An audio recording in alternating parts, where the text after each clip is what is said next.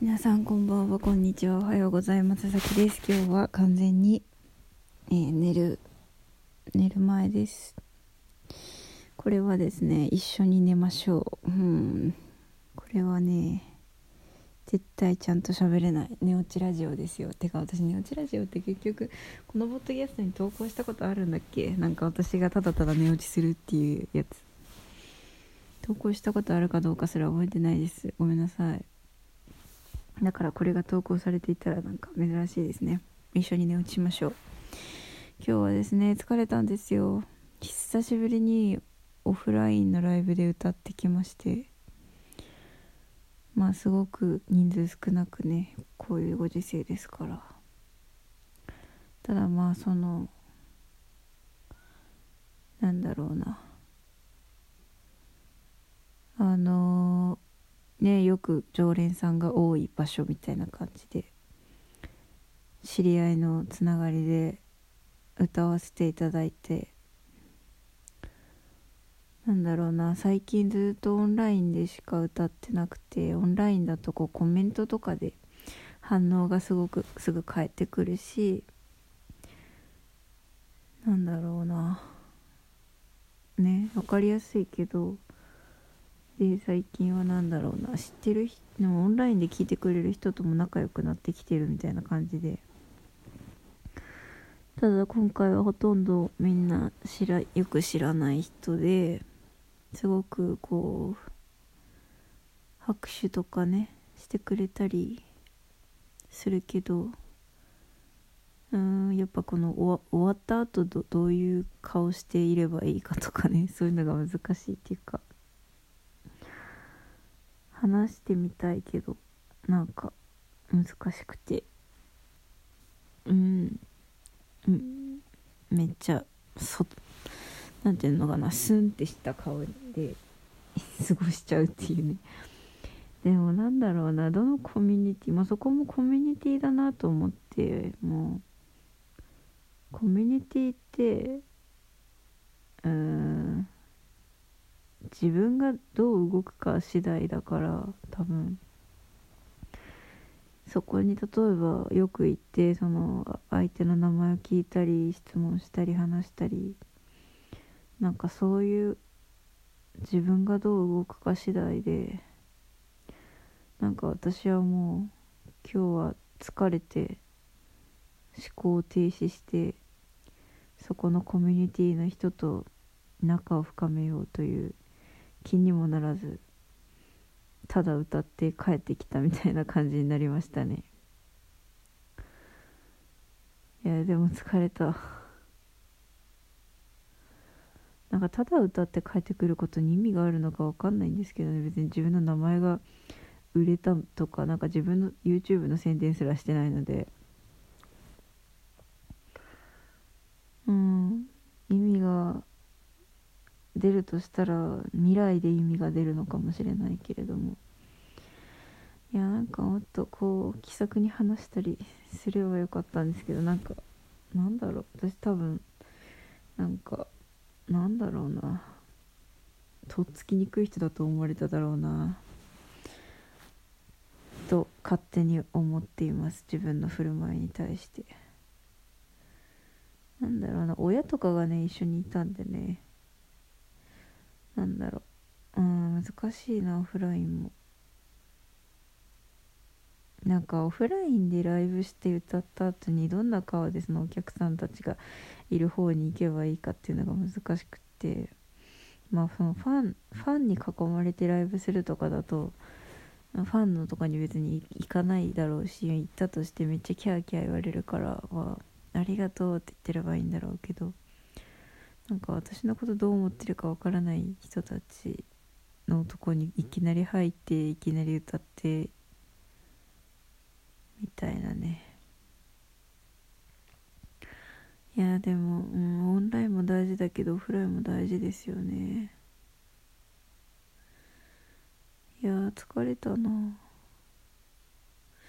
明日久しぶりに朝から用事があるんだよな。準備も必要だし。そういえば、えっと、YouTube の YouTube にですね。新しい動画をアップしましたよ。あのこの1個前のエピソードで練習したやつの本番ね。うん樽を知るについて語って藤井風さんの特にないの解説を知ってました。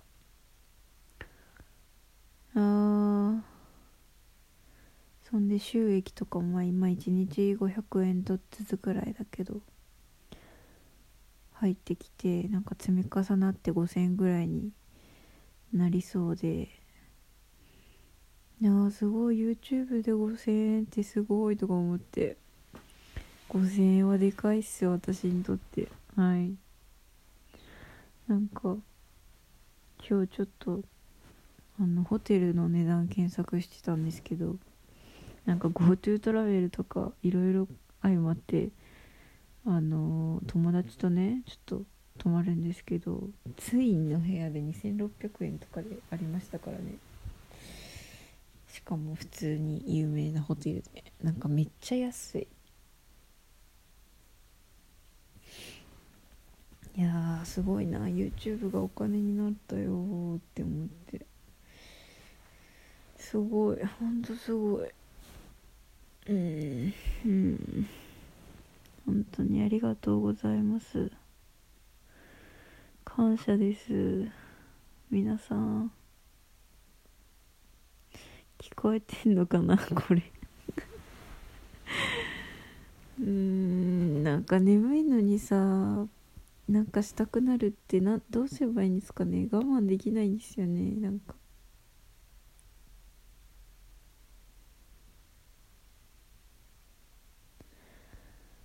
あ。まあ私今その定職に就かずにねその YouTube やったり作曲やったり歌ったりっていうことをしているんですけれどもなんか何個かこう仕事が溜まっているんですよ。で私ねフリーで良かったなって思うのがね何個か仕事がある時にね毎日違う仕事ができるんですよ。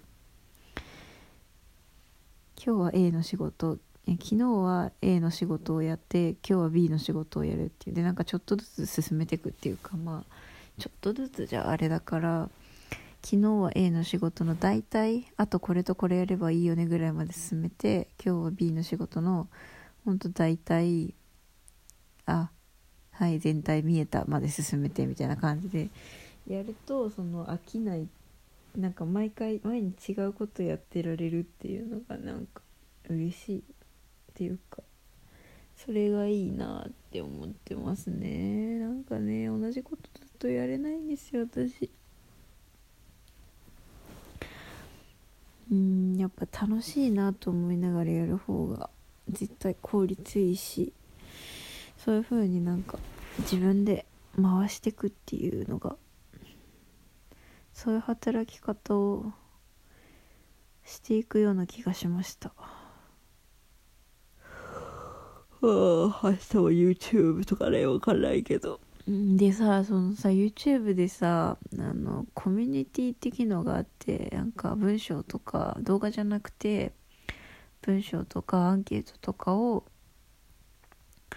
投稿できるようになったんですよ。1000人になったんで。てか今1280人ぐらいですよ。チャンネル登録者。すごい。もう伸びてる。うん嬉しい。嬉しい。うん。でそのコミュニティでアンケート取ってみたんですよね。その藤井風さんの曲でどれ一番分析してほしいですかっていうので4つあげて2つがシングルカットされて PV もあるやつでもう2つがシングルカットされてないアルバムの曲。で私当然シングルカットされてるやつに票が集まるだろうと思ったら逆でシングルカットされてないアルバムの曲の死ぬのがいいわっていう曲がズドーンってずば抜けたんですよね。なんかね、すごい面白いなと思って、風さんのファンって、シングルとか関係ないやと思って。いや、すっごい面白いなと思って、他のアーティストではなかなかないような、どうなんだろうな、全曲 YouTube に上げてるっていうのもあるかもしれないけど、でも確実に何なんの方が聞かれてはいるんですよ。だけど分析してほしいってなるのは死ぬのがいいわなんだと思っていやこれは死ぬのがいいわやるしかないですねなんか藤井風さん情報で言うとですね、報道ステーションに特集されまして、で、報道ステーションが公式で YouTube にその、えー、インタビュー動画をアップしているので、ぜひそれをね、見ていただきたい。まだね、藤井風さんのことよく知らないよって人ね、まずそれ見ていただきたいですね。いやー、すごい。あのね、帰ろうっていう私が一番好きな曲っていうかまあ、YouTube で分析動画も出したし、MV 分析動画も出した帰ろうっていう曲について語ってくれていて、その風さんの死生観っていうものが、きちんと彼の言葉で日本語で語られたっていうのは、うん、初めてぐらいなんじゃないかなと思ってます。うん。え？何？パソコン、そんなはっきり音鳴る？なんかさ、それで、えっと、要はその、彼にとってその死ぬことっていうのは怖いことではなくて、帰る？優しい場所に帰るみたいなそういうポジティブなものでだからこそそのためにどう生きるかっていうのを考えることで、えー、その生きる時間がより豊かになったりなるんじゃないかみたいななんかそんなこと言ってましたね。なんかねすごいあの私の姉も同じようなこと言ってたなと思って。死を考えることでなんかし明日死ぬって思ったら無駄なことしてられないじゃないですか。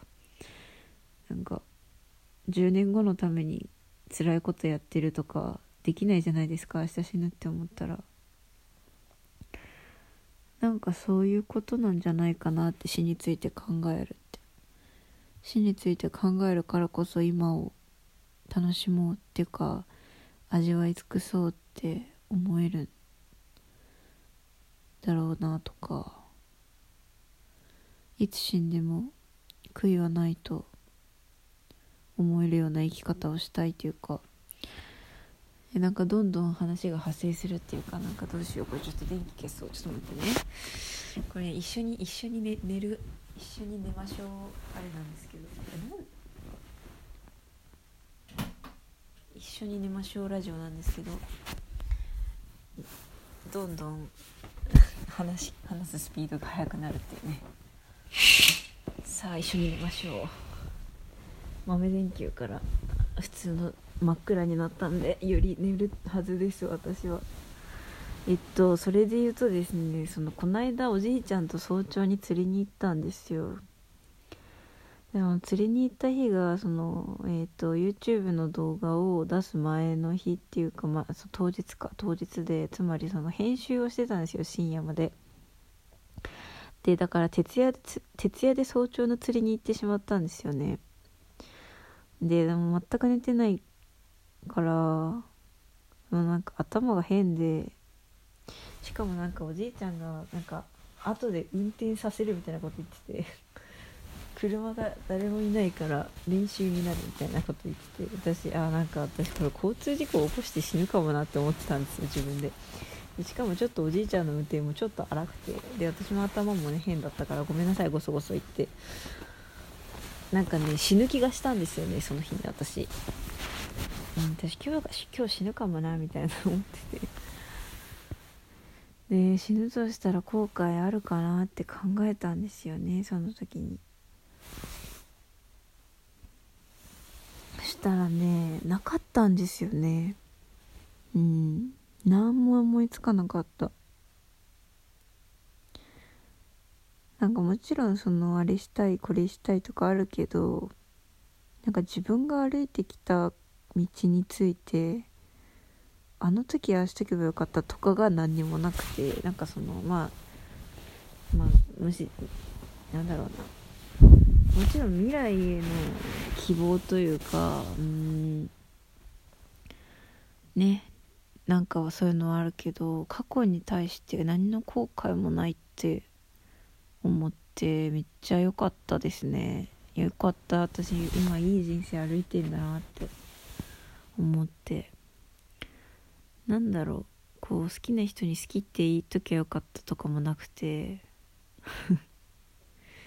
なんか大事な人とか特別な人とかいるけどなんかうんなんか死ぬなら伝えときゃよかったみたいなことは別にないっていうか ちゃんと大事な人は大事にできているんだなっていう感じですね。まあ伝わっているだろうみたいな。でそれで十分っていうか。だからなんか良かったなって思いました。皆さんはもし明日死ぬとしたら後悔はありませんか？うん。大事な人に大事ですと伝えていますか？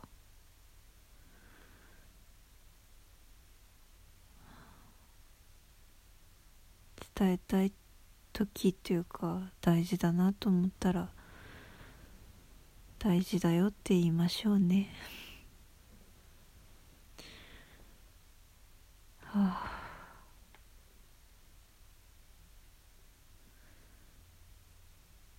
は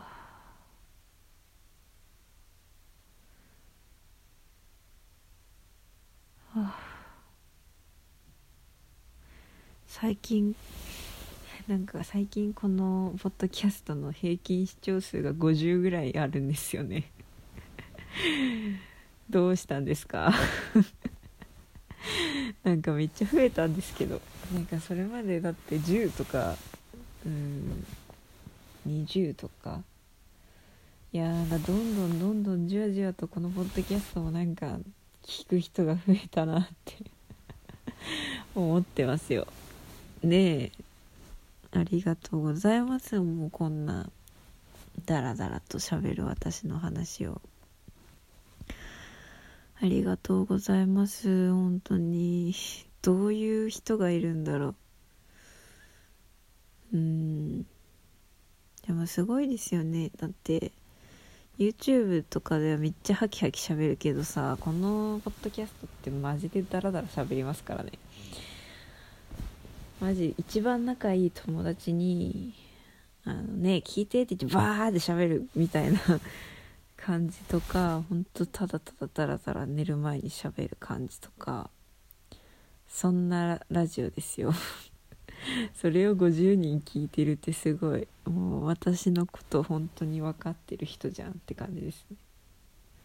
ほんとだいぶ全部遡ればだいぶ私のこと分かりますよね。なんか一個だけその過去の恋愛について語ってるやつが大あったような気がするんだけど過去の恋愛っていうかその時は恋愛してるんだけどなんかそういうのがちょっと心配っていうのだけある。なんかこれ消した方がいいとかあったら教えてください。なんか多分気をつけてたはずなんだけど。なんか一般論に落とし込むように気をつけてた気がするんですけど。とかなんかすごい個人的になりすぎたらちょっと後悔しないようにしてたはず。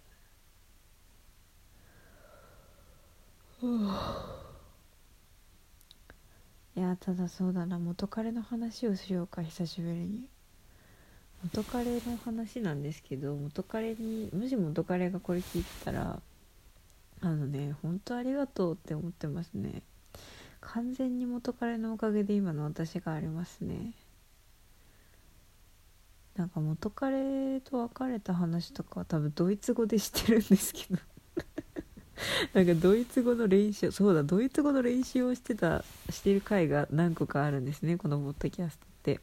でそのドイツ語の練習のやつがむしろ一番あの吐き出してるっていうか本音なんか日本語のより全くオブラートに包んでない内容を喋ってるからそれこそなんか恋愛の話とか赤裸々に話してるのがドイツ語の方ですね。だからその日本語わかんないドイツ語の人はそのドイツ人とかがもしこのラジオ聞いてたらその赤裸々の部分だけ聞いてるっていうね話になる。ね確かそうだったと思う。何々が辛かったとか言ってた気がするドイツ語で。でも日本語では話さないっていうね。うん。なんかなんだろう。本当にね感謝完全にその彼のおかげで今の私があるのでありがとうって思ってますね。なんかね。私の自己肯定感が上がったのは絶対彼のおかげなんですよね。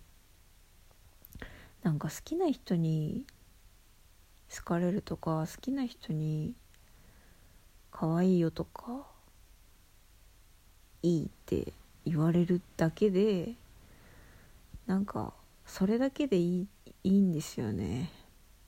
なんか 眠いからそういう眠いから変なテンションになってるけどなんかねでもねそれはね別れたところで変わらなくてね。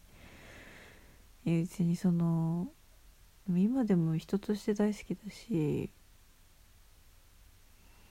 うんもう戻ることはないけどただそのやっぱりそのその人に可愛いとか好きとかいいとか言われたことで得た女としての自信っていうのはずっと残ってるから完全にその人のおかげなんですよね今の私があるのって。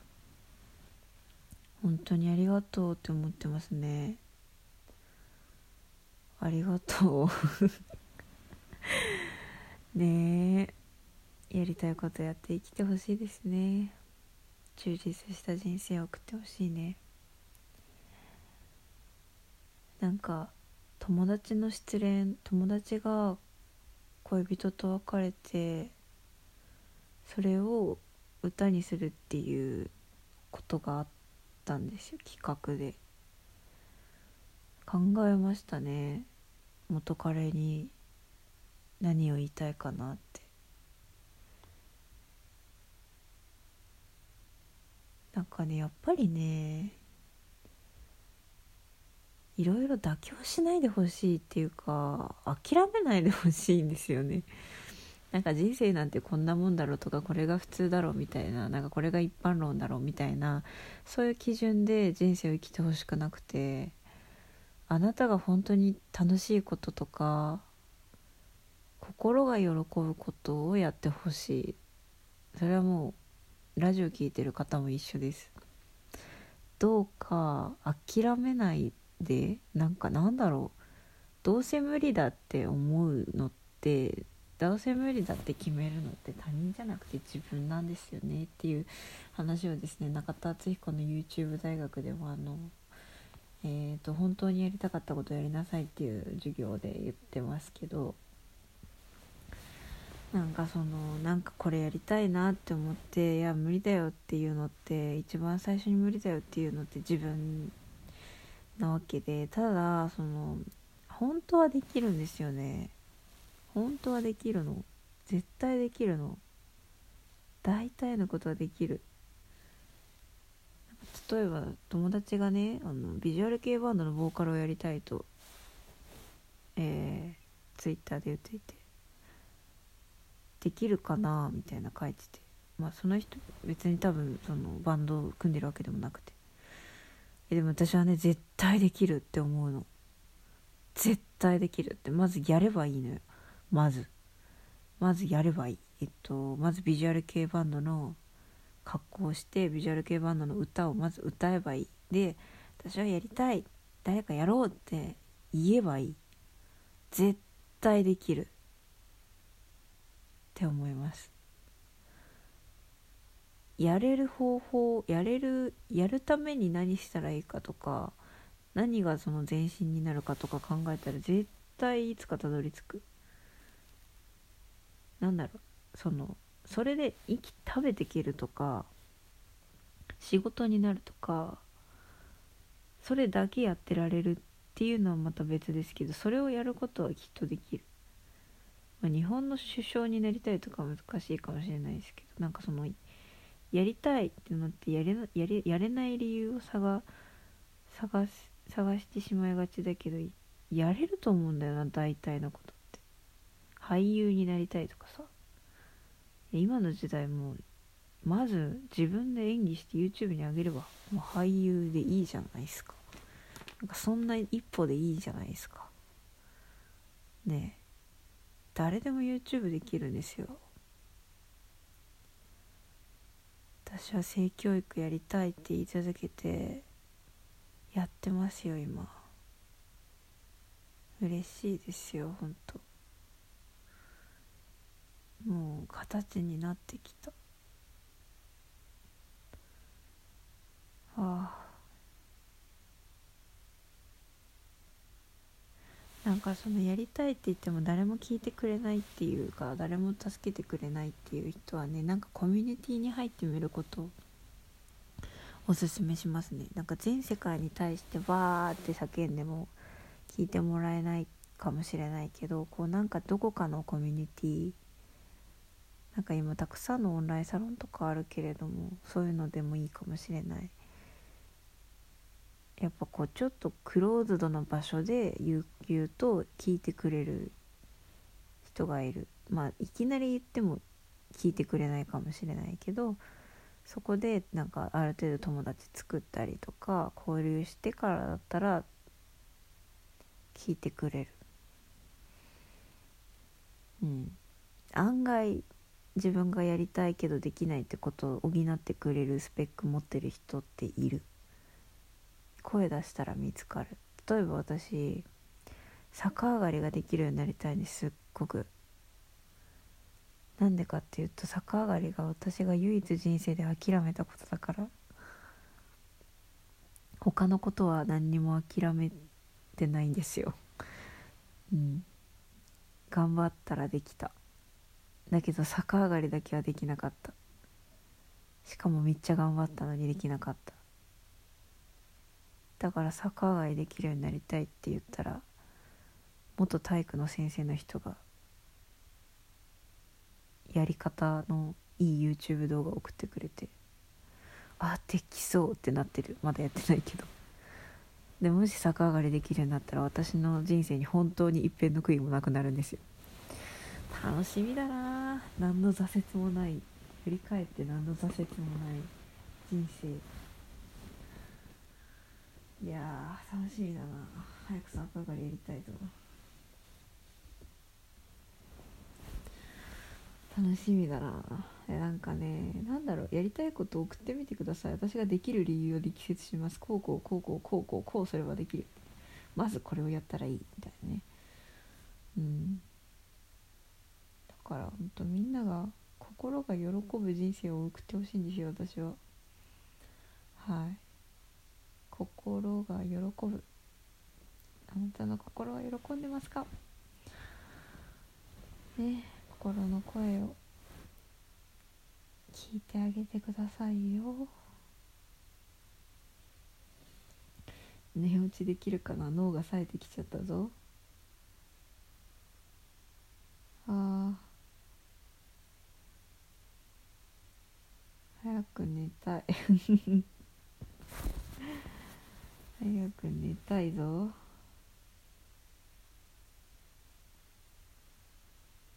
なんかもう全部喋っちゃうか。思いついたことを全部。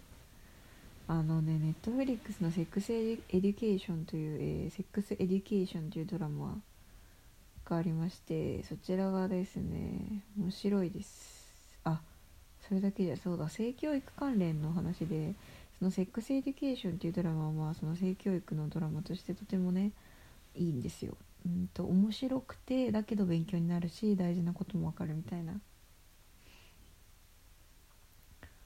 例えばあの今日見てたのはそのあのね彼女がいてその彼女のに手満をするんだけど手満の仕方が分からなくってめっちゃ多分調べたんでしょうねそしたらなんかこうこうこういうメソッドでやればいいみたいなのを見つけてそれを試したと。で彼女は全然気持ちよくないけど気持ちよかったって嘘をついてそしたら彼氏はめっちゃ「やった初めてなのにめっちゃ気持ちいい」って言ってもらえたみたいな感じで喜んでると。でなんだけどその友達その女の子の彼女の友達が言う言っちゃうんですね彼氏に。本当は全然気持ちよくなかったらしいよみたいな。でその彼氏がその全然違う他人なんか関係ない女の子に手満の仕方を相談しに行くんですけど。でその女の子が言うんですよ。あその女の子がまずオレンジを持ってきてそのオレンジでやってみてみたいな手間を。でやってみてまあうわーみたいな感じなんだけどまあその上でね何を言うかっていうとオレンジはそれぞれ違うんだよって話でオレンジはオレンジによって違うからあなたが聞かなきゃいけないのは私じゃなくて彼女。彼女には彼女の扱い方があってそれを知ってるのは彼女だけだからって。だからちゃんと彼女に聞いてみてって言うんですよね。なんかねこれ本質だなってすごい思って本当に大事なことだなと思って。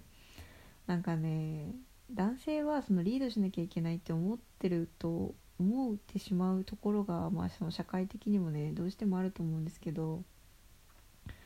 そんなねあの責任を負わなくていいと思うんです。だってパートナー関係でしょ？あのねそんな相手のことがなんだろうな。本当に人の体って人の体だけじゃなくてだって人によって全然何が好きとか違うじゃないですか。そもそも好きな食べ物も違うし好きなドラマも好きな言葉も全部違うのにその体の扱い方にメソッドが全員に適用するわけないじゃないですか。だからその勉強していいとこ見せようって思う気持ちはわかるけど、聞いて聞けることってすっごい大事だと思いますね。うんやっぱり。相手にちゃんと聞けること。それは女性もそうだけどちゃんと聞けてちゃんと答えられること。こうしてって。こうしてほしいよって。ちゃんと答えられる。ちゃんと聞けてちゃんと答えられる。これがその性に関して特にね。特に性に関してこれができるパートナーはパートナー関係っていうのはもうねいやととにかくこれができればいいぐらいだと思う本当に。これができてちゃんと受け入れられる。ちゃんと聞けてちゃんと答えられてちゃんと受け入れられる。でなんかこうお互いに協力しながら改善できる。これができればそのうまくいかなくたとしかったとしてね最初は。それすらもコミュニケーションになるからその一番良くないのはやっぱこうかっこつけちゃって男の人がやって女の人は何も言えないみたいな。それがね悲劇だからなんかほんと大事なこと言ってんなと思ってその「 Sex Education」というドラマね。ぜひおすすめです。そして日本でもいいドラマが始まったんですよ。ABEMATV で。えっとなんだっけ17.3だったかな。17.3だと思う。17.3っていう ABEMATV のドラマが始まりました。これは多分今3話まで無料で見れるはずなんだけどすごくねこれも性のことをねもうリアルにリアルな女子高生の物語から大切なことが学べる作りになってて面白いし学びも深いっていうね。いやこれはいいドラマできましたよ。めっちゃ楽しみですよこれから。あのね例えばねこのアセクシュアルっていうものご存知ですかね？アセクシュアルっていうのは、恋愛感情をそもそも抱かない方々のことなんですね。あの1%ぐらいいるみたいですね。だからそのななんだろう。友達とかに対しての好きっていう感情はあるけれども恋愛として好きという感情は抱かなくてそのとか、まあ、セックスしたいとか思わないとかいろいろもちろんグラデーションなのでいろいろあるんですけどなんかそういうあの登場人物が出てくるんですよね。でその自分のことを病気だと思ってるんですよその恋愛に対して何の興味もないし人を好きになったこともないからそういう病気だと思うみたいな。だけどそのアセクシュアルっていうものがあってそれが何にも変なことじゃないよっていうことを聞いてその救われるというかそう受け入れるというかでなんかねきっとねアセクシュアルっていう存在を知らない人ってたくさんいると思うんですよ。でその自分がアセクシュアルなんだろうな自分がその恋愛ができないのが変だって思って悩んでいるそしてそういう人が他にもいっぱいいるってことを知らない人もいっぱいいると思うんですよ。それは一昔前は同性愛が気持ち悪いとか病気だと思われていたのと同じようにね今は同性愛はあの普通にたくさんいる普通の存在、うんうん、当たり前の存在。左利きの人がいるのと同じようなことだと。思いますけどっていうか私は思ってるっていうかまあそ、うん、人によってねいろいろあるけどまあそういう存在としてね広く受け入れられているというかただそのそれと同じようにアセクシュアルであるとかうんね他にもいろいろありますよね。なんかその自分変なのかな病気なのかなってその悩まなくていいことでね悩んでしまっていることがあると思う中でこういうポップなアベアベマ TV というね、えー、ポップなそして女子高生のリアルな、えー、話っていう中で学べるっていうのがすごいいいなって思っててすごいおすすめのドラマですね。見てほしいです。そしてそういうことで性教育話になりましたね。そうですね。性教育話もねいろいろやってますよ。ね番組をやらせていただいていてちょっとある場所で。でそのこの間のテーマがね「ノーゴーテル」だったんですよ。でノーゴーテルって何かっていうとあの嫌なことは嫌だって言っていいんだよって話でまああとは逃げてねとかなんか変な人に秘密って言われてもちゃんと教えてねとかその話なんですけど、まあ、メインは嫌なことは嫌だって言っていいって話でこれは大人でもなかなか難しいし子供でもどうしても言えない環境で育ったりとかあると思うんですよ。だからその本音を言えない嫌な時に嫌と言えない。これがこれが何だろうな性教育のすごく基本的な根幹の部分にきっとあってまずこれができるかどうかこれができないときっと性の話をオープンにするのも結構難しいかもしれないとかねなんか結構ね重い深いうん刺さる人にはぐさぐさと刺さってしまうテーマでしたね。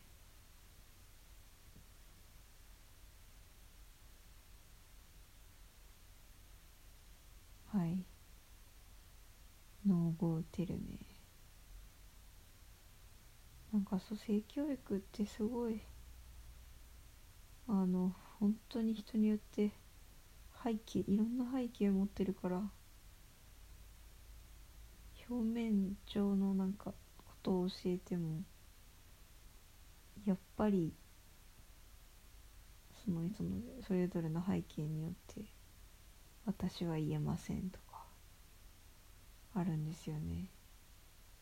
仕方ないんですけどどうしたらいいかな何ができるかなって考えてて。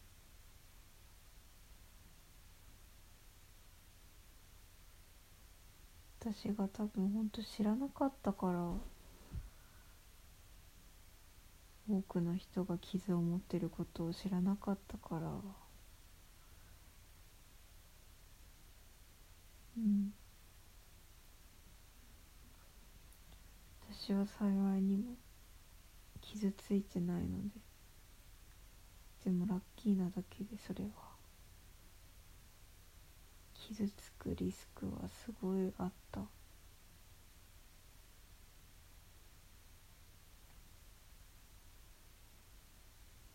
当に多くの人が傷ついてる。だけど傷が深いからこそ口に出せずにまた新しい人が傷ついてるっていう連鎖が起きていると思う。から私は傷を持っていないからこそ大きな声で性の話ができてそれでうんいろんなこと思う人いると思うけど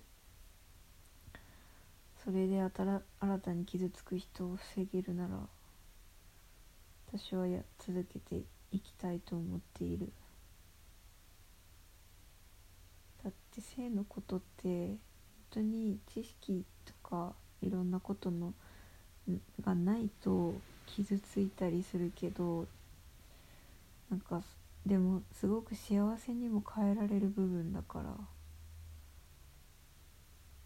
本当になんか損がすっごい大きいし得もすごい大きいと思ってます。性教育大事です。寝落ちしそうです。寝落ちしたいです。めっちゃ喋ったよね なんか。寝,、ま、寝れたかな？寝落ちしようとした人。めっちゃ喋ったなこれは。ふう。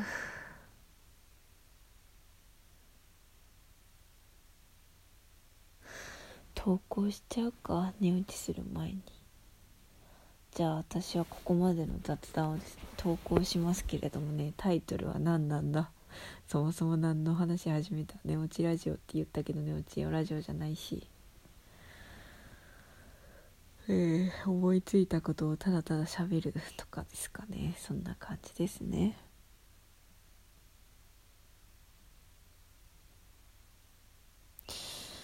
えー、眠い。ちょっとこの携帯の画面見たくないっていう。寝ようかな。寝てもいいですか？寝ようかな私このまま。はあ。